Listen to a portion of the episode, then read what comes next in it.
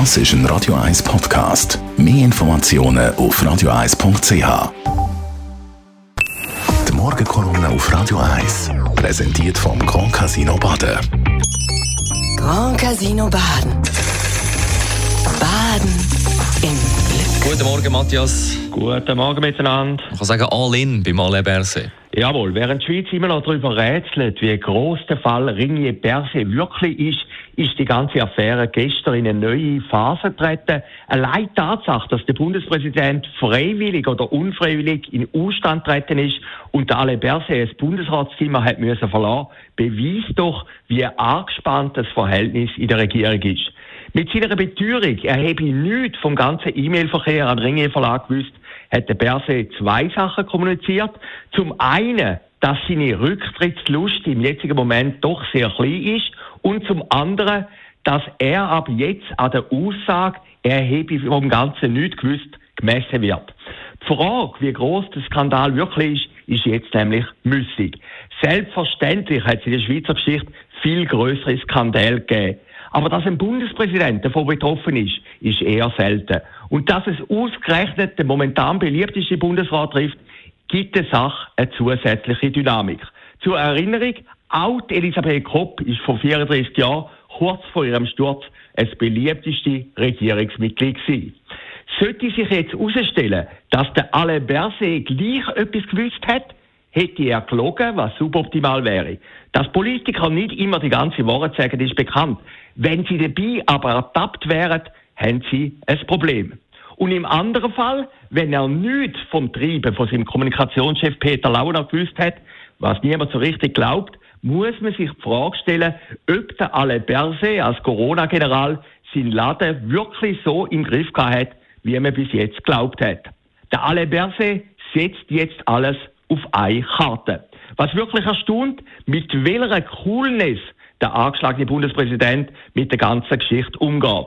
Er sage der Teflon-Mann, hat Blick Politchefin gestern auf Blick online gemeint. Ausgerechnet der Blick ist mir versucht zu sagen, aber falsch liegt sie damit trotzdem nicht.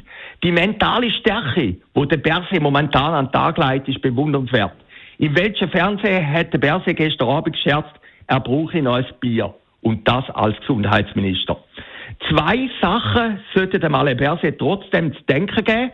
Der österreichische Bundeskanzler Kurz hat wegen einer SMS-Affäre, die bekannt worden ist, den Bettel angeworfen. Und der ehemalige Nationalbankchef Hildebrand, auch ein Liebling von der Medien und der Politik, hat lang behauptet, er habe nichts von den Insidergeschäften von seiner Frau gewusst, bis das Gegenteil bewiesen worden ist.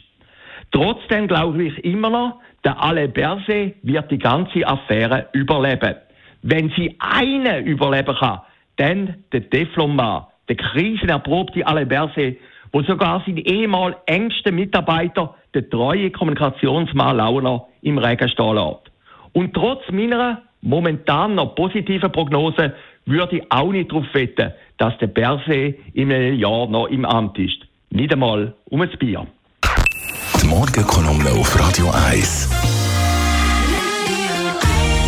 Verleger und Chefredakteur Matthias Ackeret ist das gewesen, heute Abend wieder zu hören in der Sendung Shortlist? Natürlich müssen wir über Alain Berset noch ein bisschen weiterreden, dann aber auch über Elon Musk. Nicht wegen Tesla und auch nicht wegen Twitter, aber er ist der grosse Investor hinter dem amerikanischen Unternehmen OpenAI.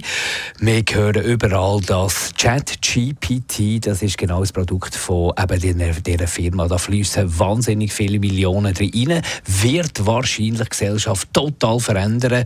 Wie gefährlich ist das Ganze und was heißt das, wenn der Elon Musk dahinter steht? Und der Dirk Luttmann kennt man nicht, ist aber ein Wirt auf Mütliberg und der hat für Schlagzeilen gesorgt, weil er seine Gäste auch öffentlich beschimpft. Heute Abend nach der 6 News auf Radio 1.